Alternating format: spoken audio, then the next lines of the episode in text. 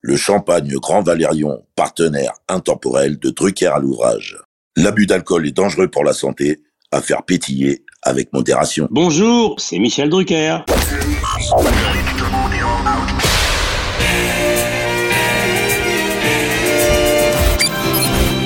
Bonsoir, l'orchestre de Star, placé sous la direction de M. Jean-Claude Petit.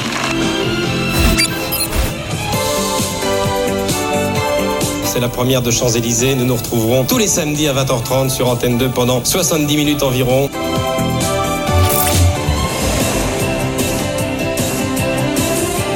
Mylène Farmer. Mesdames et messieurs, nous sommes heureux de vous offrir une demi-heure avec Madonna. Poussine, il est là avec Alexia, Anne-Laure, Karine, Mario, Pierre, la troupe, salut Joe. Bienvenue sur France 2. Bonsoir Michel. Notre cadeau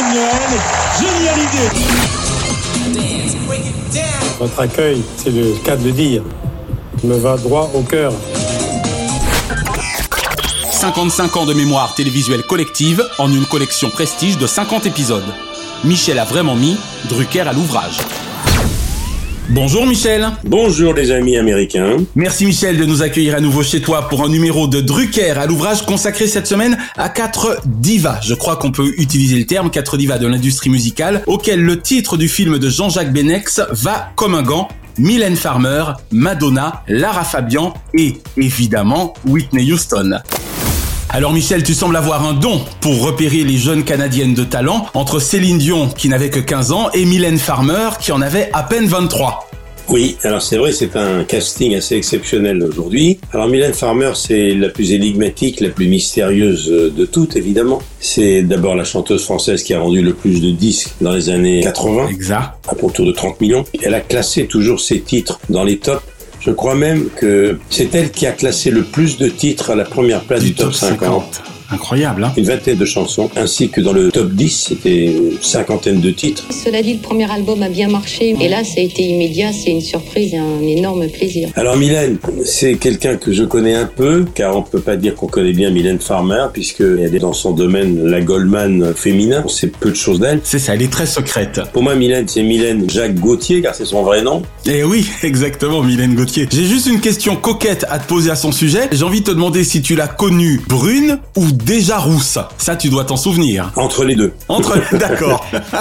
Mais le souvenir que j'ai surtout, c'est que la première fois que je l'ai reçue, je- je crois qu'elle était pieds nus, Allons à bon. ma première télévision. Mylène Farmer. D'accord. Alors Mylène Farmer, c'est pas seulement la chanteuse qu'on connaît, elle est auteure, compositrice, interprète, elle est productrice, c'est une femme d'affaires, elle est franco-canadienne comme on le sait. J'ai un point commun avec elle, elle est née le 12 septembre, sauf qu'elle c'est en 61. Exact. Elle a d'ailleurs fêté l'an dernier ses 60 printemps en 2021. Alors c'est vrai que c'est le Québec aussi, c'est une américaine du Nord, ce qui explique peut-être cette rigueur, ce professionnalisme, ce sérieux. Rien n'est laissé au hasard, c'est probablement une des artistes les plus précises, les plus professionnelles que je connais. Évidemment, quand je pense à Mylène Farmer, je pense aux années 80, 84, c'était l'époque de Maman à tort, voilà. hein. qui au fil des années a enchaîné succès, succès, succès. Et pas seulement en Europe francophone. Je sais pas si on le dit, en tout cas on le dit pas assez, qu'elle est extrêmement populaire dans les pays d'Europe de l'Est. Bien sûr, et également, je crois, en Russie, notamment, par exemple. En Russie, c'est considérable, mais considérable. Eh oui, Alors c'est vrai que je l'ai pas beaucoup interviewé dans sa vie parce qu'elle donne ses interviews au compte-goutte. c'est clair. C'est quelqu'un d'extrêmement brillant, extrêmement intelligent, qui a surfé sur toutes les modes musicales. C'est quelqu'un qui sait choisir son entourage. On peut pas parler de Mylène Farmer sans parler de ses clips. On était assez accro euh, au clip de Laurent Boutonnat. Les clips de Mylène Farmer, c'est les films. Et Eh oui, c'est vrai qu'il y a la griffe de Laurent Boutonnat. Et c'est un univers musical très singulier. Les clips sont très ambitieux. Les concerts, on va y venir, sont hyper spectaculaires. Et ce qui m'a toujours frappé au début, c'est que tous les textes de Mylène, quand on les écoute la première fois, ils ont toujours un double sens. Et il y a toujours des références littéraires ou picturales. Ou biblique parfois, exactement. Elle nous rappelle d'ailleurs, et c'est sans doute pour ça que j'ai choisi de les associer aujourd'hui dans cette thématique diva, c'est un peu quelque part notre Madonna à la langue française. Il y a beaucoup de points communs. Euh, Elles sont sur un piédestal inatteignable. Ce sont déjà deux légendes vivantes. Exactement. et c'est planétaire. Mylène Farmer, c'est extrêmement impressionnant. On l'a vu il n'y a pas tellement longtemps, et à chaque fois qu'elle fait un grand spectacle de 3 ou 4 ans, je crois qu'elle vend 250 000 billets en quelques heures. C'est hallucinant, c'est vraiment l'une des rares avec Céline Dion et en son temps Johnny. Oui, on ouvre la location, c'est fini. Alors c'est quelqu'un d'assez mystérieux. On l'a dit, c'est le mot qui revient le plus. Je me souviens, c'est encore les hasards de ma vie. Elle était la voisine de mon frère Jean, qui me manque tellement. Et ouais, depuis 2003. qui était le patron d'M6. Elle était à l'étage au-dessus, ou lui à l'étage en dessous. Ils étaient dans le même immeuble. Il la croisait de temps en temps. et Elle le saluait très discrètement, avec euh, des lunettes noires, avec un bonnet. Elle a un côté aussi à Jenny, un côté euh, garbo, Elle aurait sans doute plu à Hitchcock, hein, d'ailleurs. complètement. J'aurais bien aimé la connaître adolescente. Il paraît que c'était quelqu'un de solitaire, un peu garçon manqué. D'où sans contrefaçon, d'ailleurs. Très bon tube. Absolument. J'ai découvert il n'y a pas tellement longtemps qu'elle allait souvent, quand elle était plus jeune, au chevet de malades, hospitalisés. Elle allait à Garches où il y a des jeunes tétraplégiques durement touchés. J'ai découvert aussi une chose parce que son producteur est un de mes amis, il est mon voisin en Provence. Plus jeune, elle rêvait de devenir monitrice d'équitation et elle voulait créer un centre hippique pour handicapés. D'accord. C'est étonnant, hein Eh ouais. et ça, je savais pas tout ça. Qu'elle adorait monter à cheval, qu'elle avait même passé des examens, je n'ai pas vérifié, mais je crois que c'est vrai, pour entrer au cadre nord de Saumur. Comme quoi, hein. Et elle avait fait une chute qui l'a empêchée de poursuivre sa formation. Elle avait une fascination pour les chevaux. Elle a suivi une formation aussi au théâtre. Elle a fait le cours Florent. Elle voulait devenir comédienne. On a presque le sentiment que c'était sa passion première. C'est un passé assez extraordinaire. Alors, elle est encore si jeune. Voilà. Alors, quelqu'un qui a beaucoup compté dans sa vie, qui était assistant, régisseur, compositeur, qui travaillait avec Laurent Boutonnat, c'est quelqu'un qui s'appelle Jérôme Dao. D'accord. Avec Laurent Boutonnat, je crois que c'est lui qui a co-signé Maman à tort, hein, D'accord. qui est arrivé comme une bombe sur le marché. Bien sûr. Maman a tort de c'est beau l'amour. On a vu cette jeune fille euh, tellement différente des autres, Mylène, avec ses cheveux longs, ce regard étrange, ce côté un peu psychotique. Elle a toujours eu ce côté manga. Absolument. Et puis quand est arrivé le titre, je me souviens, j'avais été sidéré. Euh, Libertine. Hmm, Amorator et Libertine ont été deux tubes extraordinaires. absolument. Je, je suis libertine. Je suis une catin. C'est à cette époque, pour revenir à ta question, à l'époque de Libertine qu'elle est passée des cheveux auburn et un peu foncés aux cheveux roux. Voilà, c'est ça. Et c'est une couleur qui l'a distinguée des autres chanteuses. Hein. En ayant fait mes recherches avec Naya pour préparer cette émission, c'est à cette occasion qu'on a appris dans un documentaire qu'en fait, c'est là que ça a véritablement marqué visiblement son vrai premier succès commercial avec une réimpression du 45 tours et c'était surtout pour se différencier de sa concurrente de l'époque, comme quoi la vie et le succès tiennent parfois à peu de choses, puisqu'elle était en concurrence frontale avec Jeanne Masse qui cartonnait à l'époque et il aura suffi de cette teinture pour relancer la carrière de Libertine qui pourtant était déjà un titre fort en soi, comme quoi hein. Et on peut pas parler de Libertine sans parler du clip qui était totalement inspiré du film Barry Lyndon. Exactement, un univers qui la fascinait. dans lequel elle apparaissait presque nue. Et ça avait fait scandale à l'époque. Et Libertine restera six mois dans le top 50 qui était le baromètre des ventes de disques de l'époque. Et puis après, alors évidemment, quand je pense à Mylène, je pense à Sans Contrefaçon, euh, Ainsi Sois-je. Si c'est je, si c'est tu, Désenchanté, bien sûr, absolument magnifique. je suis une génération désenchantée. Sans Contrefaçon, c'est extraordinaire. Euh, Et puis surtout, pourvu qu'elle soit douce. Je sens toute ton émotion dans tes réponses, Michel. Tu as des filtres, tu as des perruques, qui sont douces. Un peu, tu n'as qu'à la lune, mais qu'on perd du Et puis parce que je l'ai croisée à l'époque, elle a fait dans les années 90 sa première tournée, c'était Tour 89, où elle présente un show qui scotche tout le monde, un véritable show à l'américaine, avec des chorégraphies incroyables. Sœur jumelle scénique de Johnny, Johnny Hallyday évidemment, Mylène Farmer, on peut le dire, Michel, n'a pas d'équivalent féminin en France. Ah non, non, non. En France et peut-être dans le monde. Ah, tu me fais plaisir. Moi, je n'ose jamais le dire parce que je suis un peu subjectif la concernant. Non, non, non, mais non, mais attendez, les, les spectacles de Mylène Farmer, c'est hallucinant. Et les clips surtout. Je me souviens qu'il y a un clip, je crois que c'était pourvu qu'elle soit douce, qui durait presque 20 minutes. Exact. Elle avait une victoire de musique à l'époque, artiste de l'année. Le premier show que j'ai vu d'elle, c'était euh, Tour 89. Les chorégraphies, le décor, qui rappelait, si ma mémoire est bonne, un cimetière. Ce qu'il fallait oser déjà à l'époque. Une semaine au Palais des Sports, trentaine de dates en province, euh, c'était considérable. Et puis, bien entendu, termine sa tournée par deux soirs à guichet fermé à Bercy. Eh, 17 000 places quand même, hein, donc fallait les faire les 35 000 spectateurs. Hein. Oui, et puis elle a obtenu le meilleur vidéo musicale européenne dans les années 90. Et puis après, Désenchanté, euh, il y a eu un drame à l'époque, je me souviens. Ah mon dieu, mais oui. Est-ce que c'était Polydor, la maison de disques à l'époque Je crois que oui. Oui, oui, il y a eu un drame qui s'était produit dans les locaux de sa maison de disques. Le standardiste. Et je me souviens qu'il s'appelait Laurent Berger, fan de la chanteuse, qui avait abattu d'un coup de fusil le réceptionniste de Polydor. Et c'est là que euh, ses rapports au public ont changé. forcément. On lui a refusé de donner l'adresse de l'idole, évidemment. Le forcené, et il était monté dans les étages et il s'apprêtait à faire feu de nouveau et son arme s'était enrayée. Ça aurait pu être encore pire. Et je me demande si le fait que Mylène Farmer ait pris beaucoup de distance vis-à-vis de son personnage public en se faisant de plus en plus discrète dans les médias ne vient pas de ce drame. Ah, mais ça c'est clair. Enfin, selon moi.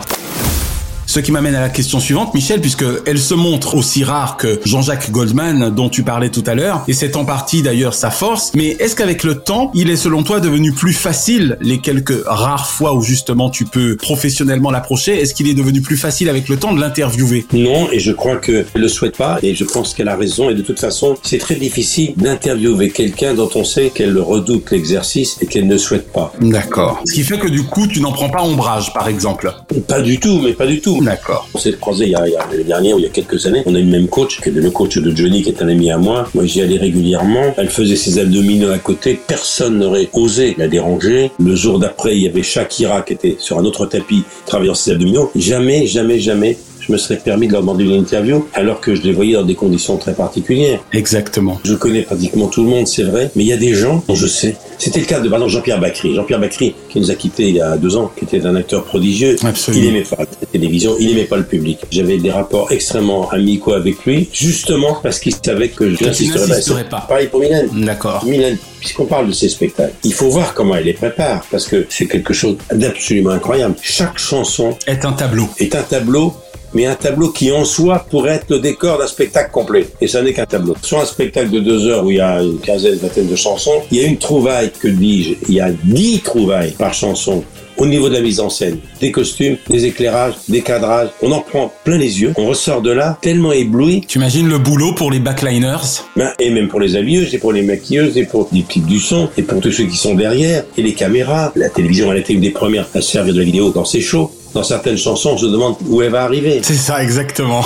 c'est vraiment la plus grande. Mylène Farmer, c'est une star pour moi exceptionnelle. Et le fait qu'elle soit silencieuse euh, ajoute. À son aura. Ouais, on parlait de Jean-Jacques Goldman. Mylène Farmer a fait une chose encore plus forte que Jean-Jacques. Elle a disparu très tôt. Enfin, disparu très tôt. Elle n'a jamais disparu, mais Oui, enfin, voilà. En tout cas, elle a pris du recul médiatiquement. oui, absolument. Il y a une chose que je veux ajouter également. Et on en conclura là-dessus concernant Mylène. Oui, c'est que dans la fin des années 80, en 92, à la fin 92, j'étais allé sur un tournage d'un clip qui était Que mon cœur lâche. Mon Dieu, Michel, te rends-tu compte de ce que tu viens de dire C'est... Oh, continue. Le clip avait été réalisé par Luc Besson. Et oui, et on a oublié. D'accord. Monsieur Besson en personne. Eh oui. C'est sans doute pour ça d'ailleurs qu'il a fait ensuite appel à Mylène pour la trilogie d'Arthur et les Minimoys. Oui, et puis Que mon cœur lâche a annoncé une compilation de remix qui avait eu un, un succès considérable. Eh ben, écoute, je te laisse terminer avec les chiffres. C'est vertigineux. Tour 89, hein, c'est bon, euh, l'album Ainsi soit je. Ouais. Le budget du show de l'époque, ça va être autour de 6 millions d'euros, 300 000 spectateurs. Ouais. Le tour 96, c'est Anamorphosé, 12 millions d'euros le budget. Incroyable. Nous sommes en 96, bon, C'était il y a 26 ans. 300 000 spectateurs, 99 Millennium Tour, Inamoramento, 20 millions d'euros le budget, C'est incroyable. et 450 000 spectateurs. Il y a des films qui n'ont pas de tel budget, des films français. Mais c'est considérable. Ça parle. hein. 2006, Bercy, avant que l'ombre, 10 millions d'euros, 170 000 spectateurs, rien qu'en France. Les autres, c'était évidemment la France, mais la Suisse, la Russie, etc. Point de suture, c'est euh, le tour 2009, 30 millions d'euros le budget, 630 000 spectateurs. Incroyable. Et c'est pas fini. Euh, Timeless 2013, c'était Monkey Me, Ouais. 30 millions d'euros, 550 000 spectateurs. Ça n'arrête jamais. Et Mylène Farmer Live 2019, c'est pas vieux. Voilà, c'est pas si vieux. Désobéissance, euh, 30 millions d'euros, 235 000 spectateurs. Elle sera sur scène euh, en novembre 2023, donc ça arrive. Donc voilà, Mylène Farmer, pour moi, c'est une extraterrestre. Le nombre de disques de diamants qu'elle a eu, c'est incroyable. Elle a fait 7 albums, dont 5 ont dépassé le million d'exemplaires vendus. Incroyable. Le live de Bercy, 900 000 exemplaires. Avant que l'ombre à Bercy, 500 000 ventes. Le record de rapidité pour la vente de concerts en province, 190 000 spectateurs en une journée. C'est incroyable. Et je sais même pas s'il y avait Internet à cette époque. Comme quoi. Il n'y avait pas les réseaux sociaux encore, tout ça. eh oui, il n'y avait pas la vente Si numérique. elle écoute un jour cette émission, elle sera très étonnée de m'entendre parler d'elle comme ça, car je n'ai jamais osé lui dire tout ça. Eh ben tu sais quoi Michel, avant que nous ne parlions de Madonna, allez, un petit message personnel à Mylène. Elle t'écoute. Mylène, on se croise de temps en temps, on s'est croisés dans les salles de gym, on se connaît sans se connaître vraiment, mais vous êtes une des rares artistes, et j'en ai connu beaucoup en 58 ans de carrière, que vous m'intimidez, voilà. Oh waouh Ce que vous faites, personne ne l'a fait, comme vous faites rarement de télévision, mais si vous venez un jour sur mon canapé rouge, voilà ce que j'aimerais vous le dire, mais vous le savez. Ben, elle appréciera et il y a là comme un message subliminal. C'est tout le mal que je te souhaite de pouvoir un jour l'y recevoir. Quand j'allais voir mon frère Jean, rue de Monceau, près des Champs-Élysées, je savais que vous habitez dans l'immeuble, je savais que de temps en temps, mon frère vous croisait dans l'ascenseur. Et comme un fan, je me disais avec un petit peu de sens, puisque je vais voir Jean, je vais peut-être croiser Mylène dans le hall. Ou dans l'ascenseur. Ça ne s'est jamais fait malheureusement. Comme quoi, on peut faire une carrière à la télévision très très longue et rester un enfant. Bien sûr, bah moi si on m'avait dit que Michel Drucker pouvait encore être fan, je ne l'eus cru, donc euh, ça fait vraiment plaisir. En tout cas, vraiment merci pour ce beau moment. Et J'ai beaucoup de sympathie pour mon voisin provençal qui est votre producteur depuis le début et vous formez un duo exceptionnel, tellement différent des autres. Et Eh, ce n'est plus un message, c'est une déclaration d'amour, ma chère Mylène Farmer. Et j'en profite pour dire que vous restez à vie mon artiste francophone préféré, vraiment. Drucker à l'ouvrage. Je n'oublierai jamais Michel, le studio Gabriel spécial Madonna avait tu déjà reçu la star avant les années 90. Mesdames et messieurs, nous sommes heureux de vous offrir une demi-heure avec Madonna. Alors je vais te faire une confidence. J'ai rencontré Madonna, Louis Ciccone, bien avant. Luis Veronica Ciccone. ah, Bien avant, allons bon, dis-nous tout. Et Eh oui, je l'ai rencontré quand je faisais une émission qui s'appelait Les Rendez-vous du Dimanche. Je sais, en tant que choriste, enfin choriste, Non, elle était danseuse de Patrick Hernandez. de Patrick Hernandez.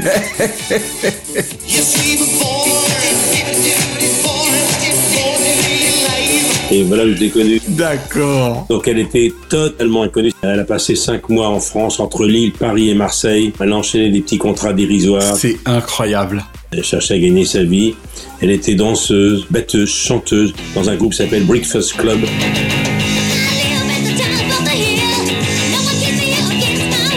Incroyable. Je la connais depuis les années 75-78. Et à l'époque, elle ne savait pas qu'elle était déjà born to be alive. Exactement, exactement. Lors d'une audition pour Patrick Hernandez, il fallait des danseuses et elle s'est retrouvée dans ce circuit-là. Et puis après, ben, elle est devenue une star planétaire.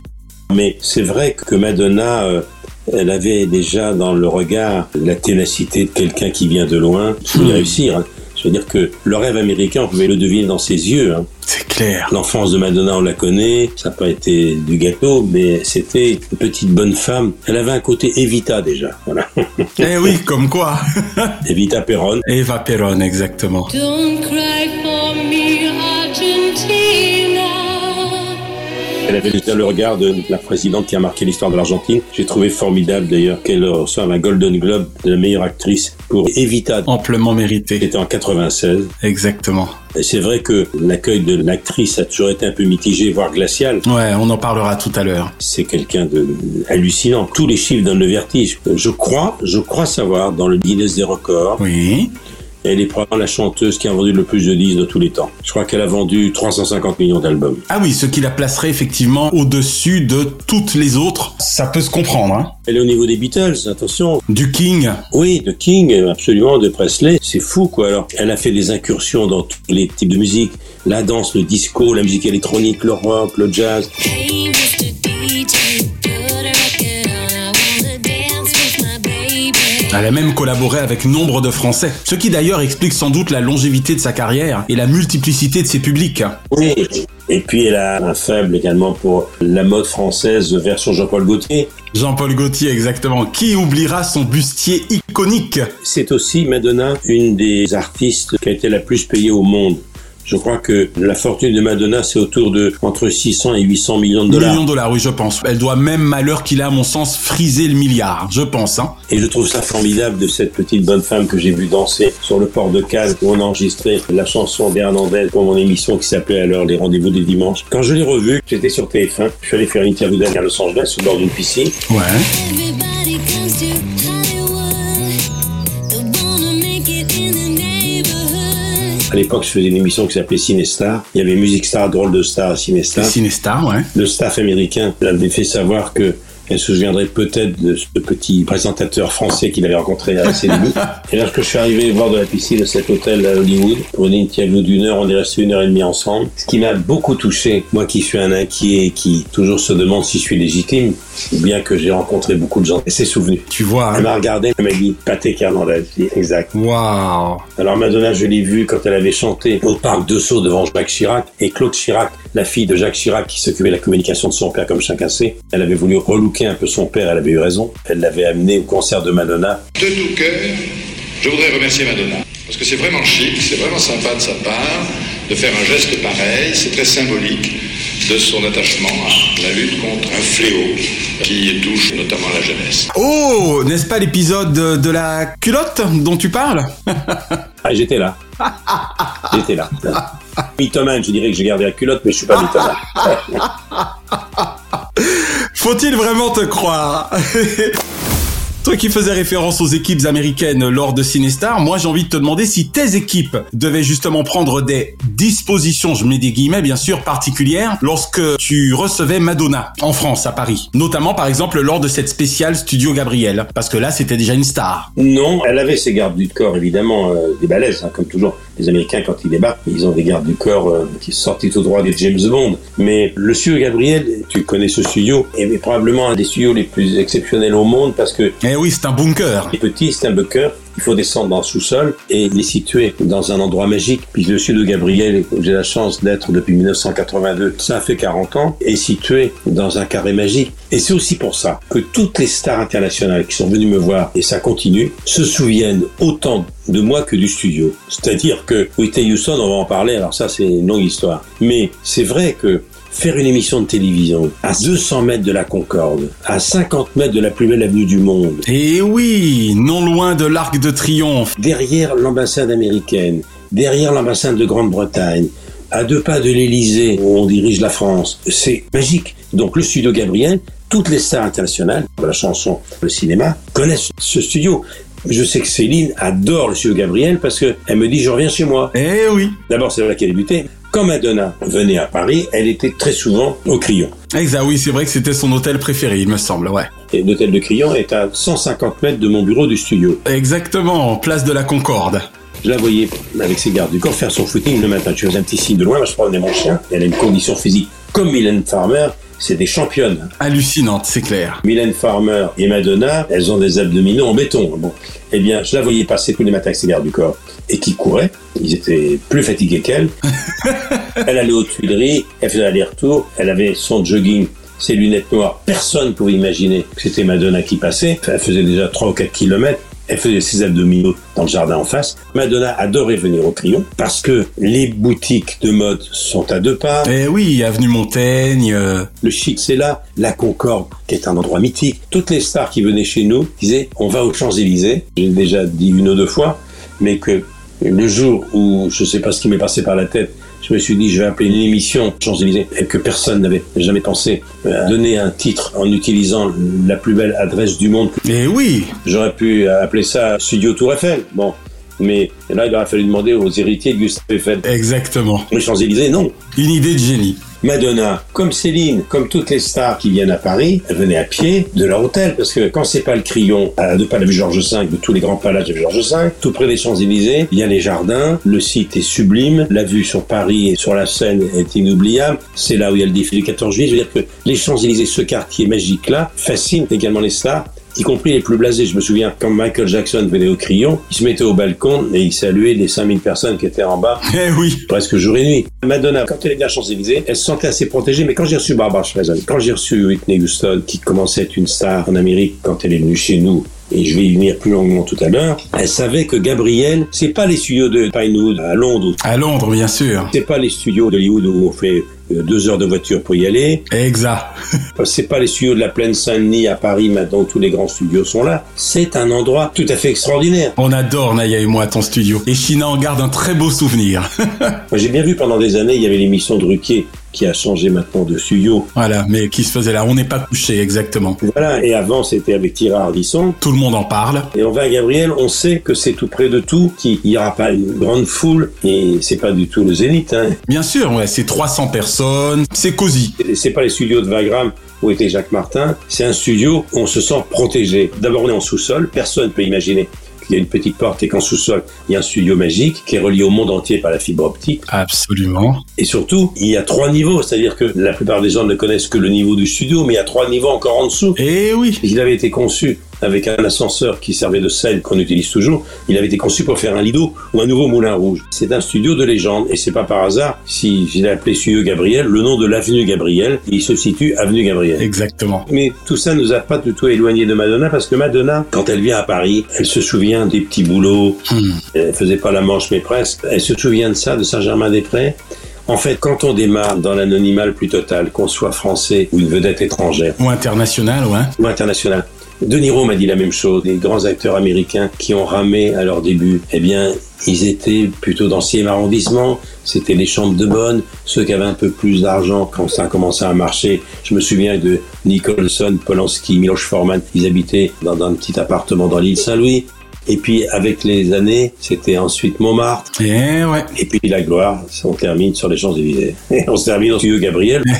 Exactement, Studio Gabriel. Voilà pour Madonna en tout cas, qui est très certainement effectivement l'une des plus grandes stars de tous les temps. Encore un mot sur Madonna. Ok, avant de passer à Lara Fabian. Parce que Madonna, elle est née le 16 août 1958, Eh oui, dans le Michigan. pas très loin de la date euh, mythique de Michael Jackson, qui lui était du 29. Voilà, quand elle arrive à New York pour être danseuse, c'est c'est à ses débuts, hein. Mais Eh oui. Elle se doute pas que en 2022-2023, elle sera encore là parce que Madonna, quand je vois la presse People passer de temps en temps sur mon bureau, Ouais. je la vois encore en tenue légère.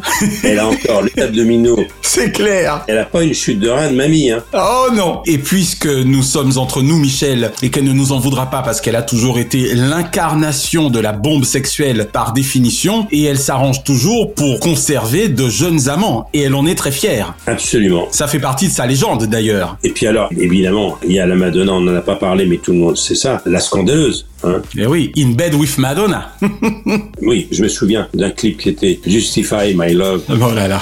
Wanting, needing, waiting for you to justify my love. réalisé par Jean-Baptiste Mondino, où il y avait des scènes d'homosexualité, de sadomasochisme, de... La totale. et qui avait été interdite d'ailleurs à la télévision, qui était sortie sous le manteau. Elle a toujours provoqué, provoqué, provoqué. Hein. C'est clair. Et moi, la chanson que je préfère de Madonna, c'est Evita. D'accord. La fameuse Don't Cry for Me Argentina, j'imagine. Voilà, pour être précis. C'est vrai qu'elle a été euh, la scandaleuse, quoi. Il y a la Madonna érotique, la Madonna sexe. Sex.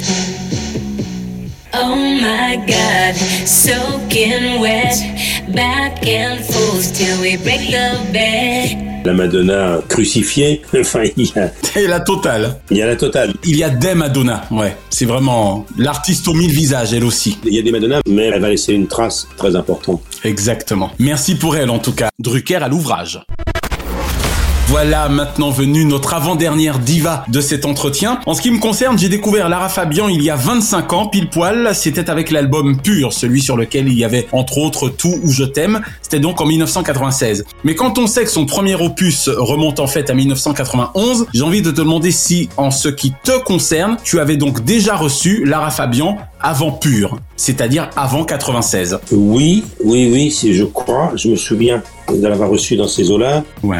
Lara, c'est une Belge au départ, hein, mais c'est une Belge sicilienne. Oui, Et alors, Lara, moi, ce qui m'avait toujours frappé, ça me touche indirectement de près, son prénom, Lara, elle s'appelle Lara Sophie Cathy Cronkart. Cronkart, exactement. au départ, hein. Lara Sophie Cronkart, elle est née dans les années 70 à Bruxelles. Mais elle a choisi Lara, je suppose que tu sais pourquoi, il me semble que c'est en rapport avec la chanson de Lara. du docteur Givago.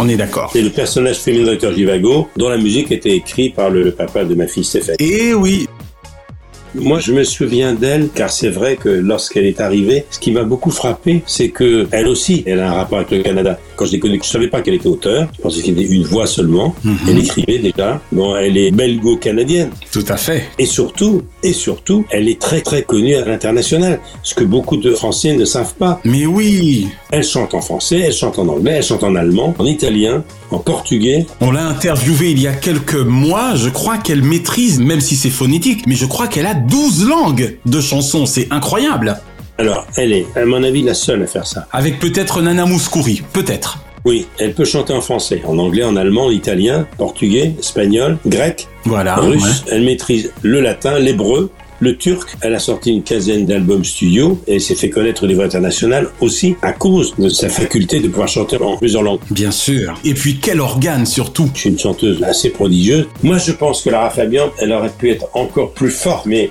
c'est comme en sport, ça. En sport ou même à la télévision, souvent, on arrive dans une génération où il y a deux ou trois qui sont sur le même créneau, qui sont concurrentes, entre guillemets, C'est ça, même si c'est amical à la base. et qui sont vocalement exceptionnelles. C'est-à-dire que s'il n'y avait pas eu Céline, je pense que Lara aurait été une énumérée au monde. Tu me fais plaisir. Alors, pour que je comprenne bien ce que tu es en train de nous dire, Michel, quand tu dis encore plus forte, on est bien d'accord que là, on parle en termes de vente d'albums. Tu estimes, tout comme moi, qu'elle n'a pas les ventes qu'elle mérite, en fait. Non. Puisqu'elle est autour d'une vingtaine de millions d'albums, alors qu'on est d'accord qu'elle mériterait d'en avoir vendu dix fois plus. C'est ce que tu veux dire. Oui, mais ce que Voilà. je voulais dire également, que sa voix est incroyable. Mais évidemment Mais c'est l'une des plus grandes voix au monde Et ce qu'il faut le savoir également, elle avait étudié le chant lyrique pendant une dizaine d'années. Eh oui. Ah, c'est très important de le savoir. Mais à cette époque, quand elle arrive, ses modèles, c'est qui C'est Streisand, mais c'est aussi Freddie Mercury. Eh oui. Quand Céline arrive euh, dans les années 80, 80, 82, 83, c'est un événement considérable. Bien sûr. Mais là aussi, le Québec, Eh oui. c'est quand même extraordinaire. Elle part pour le Québec, elle doit avoir une vingtaine d'années. C'est là où elle va se faire connaître vraiment. Bien sûr. Mais il faut pas oublier que le Québec est quoi à 45 minutes de la côte américaine. Tout à fait. C'est déjà la culture américaine, elle est anglophone, elle a la rigueur des Américains. Pourquoi les chanteuses québécoises sont tellement exceptionnelles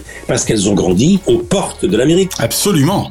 Avec cette vraie culture anglo-saxonne. Les chanteurs québécois, tous ceux qui sont venus chanter dans Starmania, tous ceux qu'on a connus depuis, Claude Dubois, chanteur exceptionnel, tous les chanteurs qu'on connaît, que Michel Berger a fait connaître avec Starmania, on en est la troisième génération, sont tous des voix extraordinaires. Diane Tell. Moi si j'étais un homme, je serais capitaine d'un bateau vert et blanc.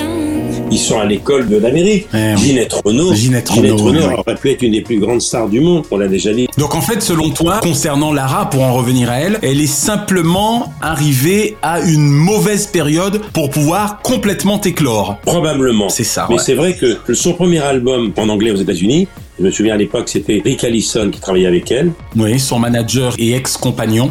Voilà, l'album en anglais, Lara Fabian, 1999, il y avait un single fait qui s'appelait Adagio. Ben, il a été vendu à 2 millions d'exemplaires. Mais oui, et puis attends, tu as vu cette interprétation Oui, Je me rappelle son interprétation au World Music Award, toi qui justement les as animés. énorme. Quand Lara interprète Adagio sur cette scène, elle met tout le monde d'accord.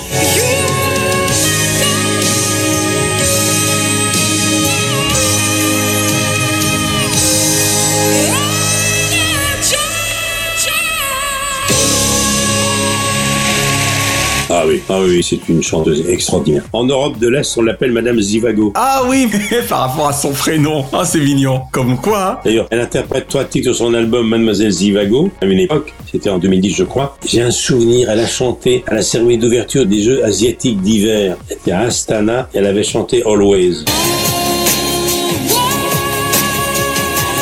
Give yourself complete love. Elle a chanté en Piccini. Lara Fabian, le souvenir plus récent que j'ai d'elle, c'est qu'elle a fait ne plus jamais chanter. Je me souviens l'avoir rencontrée, elle avait ce qu'on appelle un traumatisme bilatéral de l'oreille interne à la suite d'un choc auditif. Ah mon dieu, je me souviens de ça. Alors rappelle-nous ça, qu'avait-elle reçu déjà la pauvre Était-ce un projecteur Non, Non choc terrible auditif, reçu sur un plateau de télévision avec un micro, des retours mal réglés, Aïe aïe aïe. un larcène plus violent que les autres. D'accord. Elle ne pouvait plus chanter, elle ne pouvait plus s'exposer à la pression euh, acoustique. Ah, Ça c'est terrible. La pire des choses qui puisse arriver à un chanteur avec les cordes vocales. Exactement. Elle ne pouvait plus s'exposer sur scène, elle a arrêté les concerts parce que la pression acoustique que nécessite la scène était trop violente compte tenu du traumatisme qu'elle avait subi. Donc elle était très très courageuse, elle se demandait si elle allait rechanter. Lara Fabian, c'est quelqu'un de, je dirais pas que c'est une intellectuelle, mais c'est quelqu'un qui mérite qu'on s'arrête vraiment sur son personnage. mariage. Je savais pas, moi j'ai appris ça un jour, qu'elle avait entrepris des études de, De droit, oui, et notamment par rapport aux enfants. Et de criminologie. Puis elle a rencontré Rick Allison, qui était son René Angélique de l'époque. Hein. Bien sûr, son Pygmalion. C'était dans un piano-bar de Bruxelles, le Crescendo.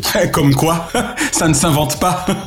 Et cette rencontre sentimentale a été déterminante pour la suite de sa carrière, puisqu'ils ont décidé de tenter leur chance au Québec. Et Ils ont eu raison. Mais puis surtout, elle a aussi prêté sa voix à des dessins animés en 96 pour les studios Disney. Tout le monde l'oublie. Elle a prêté sa voix à Esmeralda dans un dessin animé qui était Le Bossu Notre-Dame. Ah, mais oui. Seigneur, tends l'oreille jusqu'à moi. Il y a loin du ciel à la terre. Et elle a même composé une chanson pour le film Daylight avec Sylvester Stallone. Oh mon dieu, Daylight, bah du coup tu me donnes envie de le revoir. Elle fait partie de la bande originale de Daylight, tu dis Incroyable Oui. Tu vois, ça j'ai complètement oublié. Toi qui connais fort bien Serge Lama, je ne peux pas ne pas te demander ce que tu as ressenti la première fois où tu as entendu Je suis malade par Lara Fabian. Il faut savoir, puisque tu me parles de Serge Lama et de Je suis malade, que ce n'est pas la version de Serge, qui en est l'auteur et l'interprète évidemment, avec Alice Donna, qui a fait le plus grand succès de cette chanson. Cette chanson, elle a d'abord été popularisée par Dalida. Quand, quand ma mère sortait le soir et qu'elle e me laissait seule avec mon désespoir, je suis malade. C'est ça, je suis malade. Exact C'est pas mon interprétation préférée, malgré toute l'affection que je porte à Dalida. Dalida a fait connaître Je suis malade, Ouais. comme elle a relancé la chanson d'Eo Ferré avec le temps, ce que tout le monde oublie. Eh oui Quand on écoute la version de Dalida d'avec le temps, c'est prodigieux. Exact. Je suis malade de Lara Fabian est absolument incroyable. Extraordinaire. Et je sais qu'il avait été bouleversé quand il avait écouté ça. Je pleure à chaque fois, je l'écoute à peu près une fois par mois, et au moment de l'acapella finale, je suis dans tous mes états. C'est juste pas possible. Je suis malade, complètement malade, comme quand ma mère sortait le soir et qu'elle me laissait seule avec mon désespoir. Même si je m'occupe rarement de la vie privée des artistes, je ne peux pas ne pas rappeler qu'elle a été l'épouse de Gérard Policino, qui est un des plus grands réalisateurs Ah oui. de la télévision, qui est le réalisateur de Taratata, qui est le complice de Nagui depuis le début. Et de la brosse à dents. je peux pas m'empêcher d'en parler. Lara Fabian, c'est quelqu'un qui est à part. On peut pas parler de la version The Voice québécoise sans Lara Fabian. Et on peut aussi parler de Star Academy, dont elle est la directrice. Oui, absolument. Alors, elle a été coach au sein de l'émission québécoise La Voix. Au Québec, The Voice et La Voix. Oui, absolument. Et c'est vrai que il y a quelqu'un qui était fait pour participer à cette grande émission qui a quand même marqué l'histoire de la variété depuis dix ans maintenant et même plus. S'il y a quelqu'un qui est bien la voix, c'est bien elle. Exactement. D'ailleurs, dans mon livre Récréado, je m'autorise à l'appeler La Voix Fabian, c'est te dire. Il faut pas oublier qu'il y a aussi l'Italie dans tout ça. Elle est née en Belgique, Lara, mais les premières années de sa vie, euh, elle les a passées à Catane, au pied de l'Etna. Donc, euh, c'est pas étonnant que ce soit une chanteuse volcanique. Et voilà, c'est l'une des questions que je lui avais posées dans l'interview qu'elle nous a accordée le 18 juin 2021. J'ai parlé du Vésuve et du Stromboli. Exactement. Elle a une éducation musicale. Elle a fait le Conservatoire Royal de Bruxelles. Elle a étudié le chant lyrique, je vous l'ai déjà dit. Elle, sait de quoi elle parle. Elle sait ce qu'elle chante. Et puis à l'instar de Madonna, aujourd'hui on parle donc de ces divas, c'est que tout comme Madonna, elles font partie de ces femmes qui, au-delà de l'aspect artistique, sont également des femmes brillantes intellectuellement. C'est important. Ça veut pas dire que les chanteuses ne le sont pas en général. Hein. Je veux dire que quand on écoute leur discours, on sent bien qu'elles sont extrêmement structurées mentalement et intellectuellement. Et il y a un baromètre qui ne trompe pas. Quand on The Voice en France, on a découvert des vraies personnalités à travers le jury. Car ne nous trompons pas, les vedettes de The Voice, c'est je sais pas combien de saisons en France, c'est le jury. C'est ça, on en est à plus de 10 en France. Ouais. Quand on a dans le jury Mika, qu'on a Jennifer, Julien Clerc, Florent Pagny, évidemment. Laurent Pagny, Lara Fabian. ou Obispo ou Lara Fabian, Amel Bent. Amel Bent, et c'est là où on voit qui ils sont. Très bons chanteurs, ça on le sait évidemment, et de très bons coachs. Exactement. Mais l'exercice est difficile parce qu'il faut en très peu de temps dire quelque chose de différent des autres sur un artiste qui vient de chanter, sans le blesser, en l'encourageant. C'est quand même un concours de chant de très très très haut niveau. Vianney, c'est le plus jeune, hein, le petit Vianney. Ouais, ouais. Il était dans le jury de The Voice il y a deux ans. Et ben on a découvert un type extraordinaire. Et moi c'est mon métier, c'est notre métier à tous les deux, David. C'est Absolument. très difficile en une minute, une minute et demie de dire des choses intelligentes, différentes, pas banales sur un chanteur alors qu'il y a quatre autres jurés ou trois. Et ouais. Ils doivent se différencier les uns des autres. Et c'est là où on voit les plus brillants. Et Lara Fabian est une fille brillante. Elle ne parle pas pour ne rien dire. Exactement. Je ne peux pas évidemment ne pas te demander ce que pensait ton pote Johnny de cette panthère vocale, l'ayant rejoint lui le lion sur la scène du Stade de France pour un requiem pour un fou furieux. Ah oui, ça c'était un moment. Pas mal hein, le jeu de mots euh, fou furieux. Bon, désolé. oui, bien, ça m'avait beaucoup ri. Qu'est-ce qu'il pensait de Lara Fabian, euh, Johnny, sincèrement Eh bien, euh, quand j'ai chanté avec Lara Fabian, ça m'a filé un cul. Ça m'a filé un cul parce que elle chante vraiment bien. Elle chante Euh, bien. Elle chante bien et c'est vrai que pour être euh, tout à fait honnête, quand je chantais en duo avec Lara Fabian, je me méfiais. Je me méfiais parce que fallait que je boive un cul avant. Tu m'étonnes. Merci Johnny en tout cas. Le duo Lara Fabian Johnny, c'était prodigieux. hein. Ah mais oui, non, extraordinaire, sincèrement.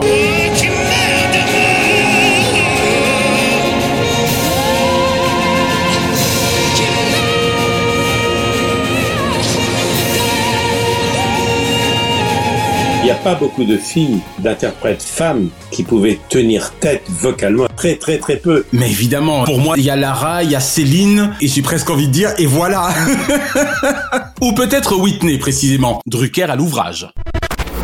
Le Champs-Élysées du 5 avril 1986 marquait-il ta première rencontre télévisuelle avec la diva de la soul pop Whitney Houston Oui, mais je la connaissais grâce à Sacha Distel. Oh oh Ne dis pas qu'il y a une histoire d'amour entre Sacha et Whitney. Non, mais avec sa cousine Dan Warwick, Ah oui, Dieu m'en oui, exact. Sacré Sacha. très grande chanteuse américaine. Eh oui. Et Sacha Distel, qui connaissait bien Dan Warwick, ils étaient très proches l'un de l'autre, il m'avait dit, tu devrais écouter cette fille, elle est incroyable, elle est en train de devenir une star. Et c'est vrai que l'Amérique était déjà tombée amoureuse d'elle. C'était bien avant Bodyguard, bien avant tout ça. Et je savais pas que ça allait provoquer un choc télévisuel qui va marquer ma carrière dont on me parle encore tous les jours. Tu l'as bien cherché à faire des émissions en direct avec Gainsbar.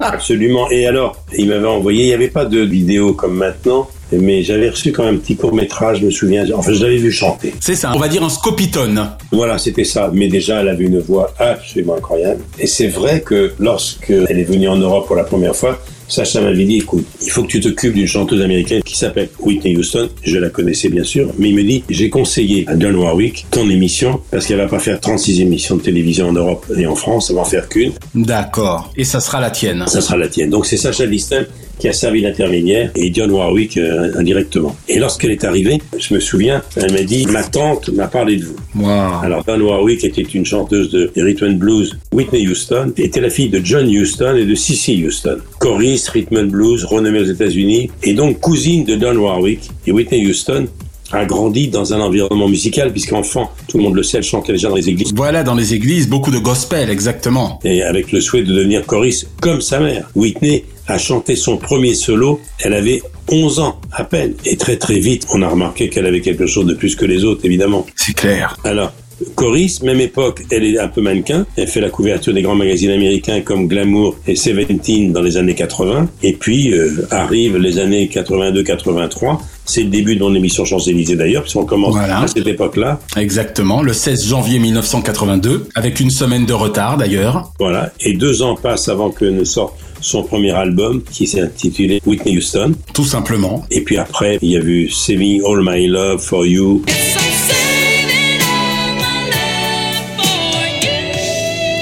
How Will I Know?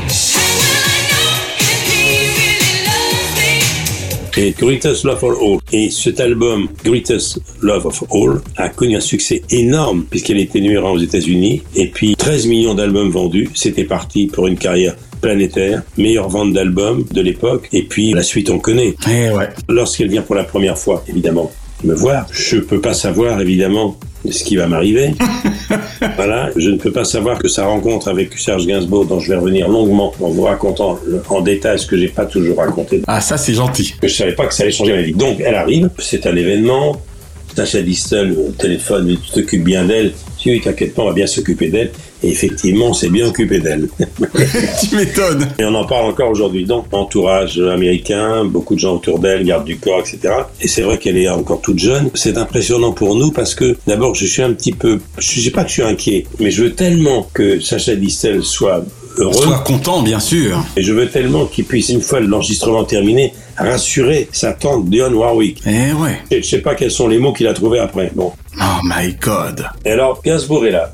Et je peux pas imaginer, évidemment, que ça va se terminer en catastrophe. Nous sommes en direct, il faut le rappeler. Champs-Élysées était pratiquement toujours en direct. Et lorsqu'elle vient, en réalité, je ne dois pas l'interviewer. Quand une star internationale vient dans une émission en prime time, Oui, il y a des espèces de contrats, j'imagine. non, pas du tout le contrat. Ah d'accord, ok. C'est que la traduction prend tellement de temps. Oh, d'accord. C'est-à-dire qu'elle devait chanter, c'était la révélation de la soirée. Il y avait dans cette émission Eddie Michel aussi, et donc Serge en invité fil rouge. Ouais. Je suis sur mon canapé, de côté jardin, avec Serge, et je lui dis exactement, Serge, je vais te présenter maintenant quelqu'un que tu connais sans doute, tu as entendu savoir, c'est Whitney Houston, et je dis tout simplement, mesdames et messieurs, c'est un homme important, vous allez entendre une voix que vous n'allez pas oublier. C'est d'ailleurs ce que j'avais dit peu de temps avant avec Céline, Eh oui. sans savoir qu'à deux ans près, j'allais présenter deux stars planétaires Exact. futur star planétaire, car ces deux voix-là étaient les plus belles voix de l'histoire. Et là aussi, si Whitney Houston, si le destin l'avait voulu, et si Whitney Houston avait poursuivi sa carrière au lieu de la terminer de façon tragique, est-ce que Céline aurait fait la même carrière Bonne question ça, car c'est vrai qu'on rappelle que Whitney est partie quand même en 2012, c'était il y a longtemps, et oui. Moi je pense que oui, je pense que oui, tu sais pourquoi Oui, mais elles auraient été concurrentes. C'est ça, voilà. Comme quelque part maintenant, même si c'est pas la même génération, Adèle est quand même la concurrence de Céline. Adèle qui vient de revenir après un ou deux ans d'absence. Exactement, voilà. et qui a une voix phénoménale aussi. Alors, fermons la parenthèse, je devais la présenter et la retrouver au milieu de la scène à la fin, en quittant Serge qui était sur mon canapé. Je la rejoignais, je lui disais un truc tout simple. Thank you for coming. I'm very proud to welcome you in my show. Je suis tellement fier. Eh oui, de vous accueillir. Thank you so much. I'm very proud. I'm so happy to see you. In France, you are very popular. J'avais préparé un petit mot en anglais. Je lui avais dit, Yeah, your career will be great, something like that. je vais dire en anglais, vous ferez une carrière magnifique. C'est ça, voilà, exactement. J'avais dit, je suis sûr que vous êtes là pour très longtemps. Évidemment, je ne peux pas savoir que ça se terminait de façon tragique. Oh. Ou devrait-on dire tragicomique, hein, quelque part 30 secondes, 30 secondes avant la fin de la chanson, elle était de profil avec une silhouette de rêve. Eh oui, forcément. Elle finissait sa chanson et Serge, qui m'avait promis de se tenir bien, il avait tenu parole pendant 1h40. Il restait 10 minutes. Mon Dieu, mon Dieu. Et là, ce con me dit, il n'y a pas d'autre mot, je suis désolé, c'est un petit peu trivial dans ma bouche. Il dit, quel cul est là ce- Et là, je sens que ça va partir en vrille. Et il me dit, tu me la présentes, tu me la présentes. Je vais maintenant vous présenter Serge Gainsbourg qui, pour vous, s'est mis en smoking. Oh mon dieu, mais Michel, mais qu'as-tu faire dans cette galère de la faire venir sur le plateau Et au moment où je me lève, il me tire son pantalon. On le voit pas dans le cadrage. Ouais, ouais. Et là, bêtement, je ramène au canapé. La suite, vous connaissez. Une tragédie. I said I want to fuck her. Non, non, non, non, non, non, non, non. C'est, c'est... Non, non, il a dit ça, mais ça lui arrive de temps en temps. rien. Je peux pas vous traduire ce qu'il a dit. Le patron de l'INA me dit souvent que c'est l'extrait qui repasse le plus en France et dans le monde quand il lui dit I want to fuck you. Ah mais Et oui. là, je me dis, j'ai pas entendu. Et c'est pour ça que je bredouille. Non, non, non. Mais bien sûr, mais Non, non, ouais. il dit, you are great. Et lui d'insister et de retraduire en français. Et je dis, non, non, il dit que vous êtes très bien. Il dit, non, non, il va vous offrir des fleurs. Il dit que vous êtes charmante. You are great. Eh non, pas du tout. Pas du tout, j'ai dit, je voudrais bien la baiser. Il, mais il a dit, il a dit... T'auras pas de cigarette. Et le plan, le gros plan de Whitney Houston que la planète entière connaît maintenant, puisque moi, il m'est arrivé à l'étranger, sachant que mon émission circule un peu dans 2 millions de foyers Bien sûr, grâce à c'est les Québec. cinq mondes, Monde, voilà. Il m'est arrivé de croiser au Cambodge, à Phnom Penh, à Tel Aviv, à Mexico, dans la rue, ou des Français, ou des gens qui recevaient mes émissions là-bas, qui me disaient, Do you have some news of Whitney Houston? Avez-vous des nouvelles de Whitney Houston? Oh mon dieu, mais ouais. Ça m'a poursuivi tout le temps. C'est l'extrait qui a le plus été diffusé. Et à chaque fois que je fais des enfants de la télé, ou à chaque fois qu'on se penche sur les grands clashs de l'histoire de la Eh télévision, ben ça revient, forcément. en numéro un, il y a Gainsbourg et Whitney Houston. C'est amusant ce que tu viens d'utiliser comme terme, Michel. Tu as dit qui m'a poursuivi longtemps. Tu sais que je me suis, pour ma part, avant que nous ne nous connaissions si bien, souvent demandé, moi qui connais bien l'esprit de nos compatriotes Anaya, China et moi, en termes de procédure, comment avez-vous, à Antenne 2, échappé au procès Alors, ça a été un scandale épouvantable. Le standard a implosé. Je pouvais pas virer. D'abord, je n'avais pas assez d'expérience pour ça. Sinon, maintenant, on dirait que je virerais, évidemment, Gainsbourg en lui demandant de s'excuser. Mais je pouvais pas le virer parce que si je le vire, il n'y a plus d'émission. Car la dernière chanson, ce que tout le monde a oublié, qui clôturait le show, c'était le duo Mitchell-Gainsbourg. Vieille canaille, quelle ironie Quelle ironie. Donc, ce qui s'est passé C'était un scandale à la une de toute la presse américaine. Whitney Houston insultée sexuellement par un chanteur sourd A drink.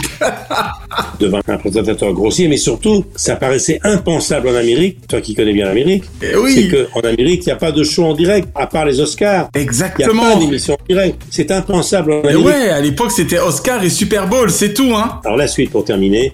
Les années passent, ça me poursuit, ça me poursuit. Et puis un jour, je présente les World Music Awards à Monaco avec Claudia Schiffer, où il y avait les plus grands vendeurs de disques de la planète. Il y avait déjà Céline, Julio, Prince, Jackson, et il y avait... Et il y avait Whitney. Et là, je dis à Claudia Schiffer l'après-midi, je dis, oh là là, je dois présenter Whitney Houston. Ah, Oh là là là, impossible, impossible. Il y a six ans, j'ai un contentieux terrible avec elle. Ça va être épouvantable. Très gentiment, Claudia Schiffer me dit, ben, on va faire l'inverse. C'est moi qui vais la présenter. Et toi, tu présenteras Julio ou Céline. Très bien. Et je la vois pas. Court jardin, impeccable. Donc je me dis, ouf. Malheureusement, deux heures après, j'avais oublié qu'il y avait un dîner de gala à la table du prince et des princesses. Eh oui. Elle est à côté de moi. Et elle me regarde. Euh, je dis, je vais pas lui tourner le dos pendant toute, Toute la soirée, et oui, tout le dîner. à un moment donné, au bout d'un quart d'heure, elle me dit I know you. What your name exactly? I- I'm sure I. Michael Drucker. No, no, I'm sure I met you a long time ago. Je suis sûr que je vous ai rencontré il y a quelques années. I'm sure I know you. I know your face. What's your name? Et là, je me penche vers elle et je lui dis Serge Gainsbourg. Elle a éclaté de rire. Elle m'a dit Oh là là, I remember. Et je crois qu'elle m'a dit It was my worst nightmare. C'était mon pire cauchemar. Ah, tu m'étonnes, mais évidemment. Elle a éclaté de rire et on s'est embrassé. C'est génial. Et sur scène, je raconte ça dans mon spectacle. Et j'ai dit, bah voilà. Et bien, quelques années après, elle a rejoint Serge. Et à mon avis, à cette heure-ci, ils sont au bar tous les deux. Wow. Michel, pour conclure, quel est ton titre favori de Mylène Farmer Désenchanté. D'accord. Ta chanson préférée de Madonna Bah ça, tu l'as dit tout à l'heure. Evita, Voilà, Don't Cry For Me Argentina. Idem pour Lara Fabian. le duo avec Morin. Ah, c'est-à-dire Tu es mon autre. Oui. Et enfin, quelle chanson de Whitney Houston figure-t-elle dans ta playlist La chanson de Bodyguard. D'accord, c'est-à-dire I Will Always Love You.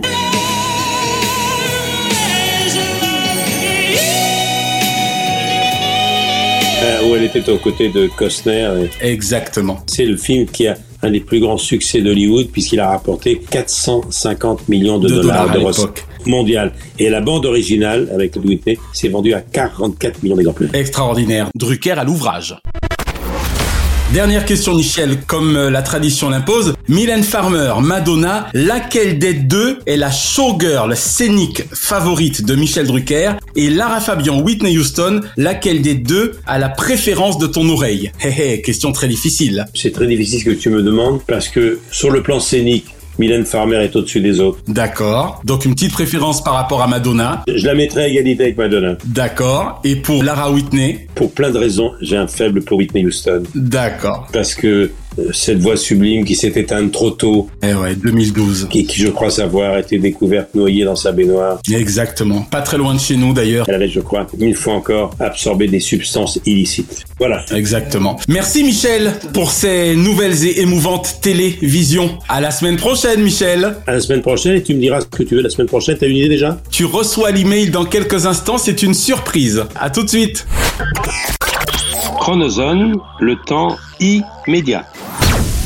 Merci d'avoir savouré Drucker à l'ouvrage avec le champagne Grand Valérion, ou lorsque l'excellence salue l'expérience. L'abus d'alcool est dangereux pour la santé, à faire pétiller avec modération. La semaine prochaine dans Drucker à l'ouvrage, de Potel à Gabriel.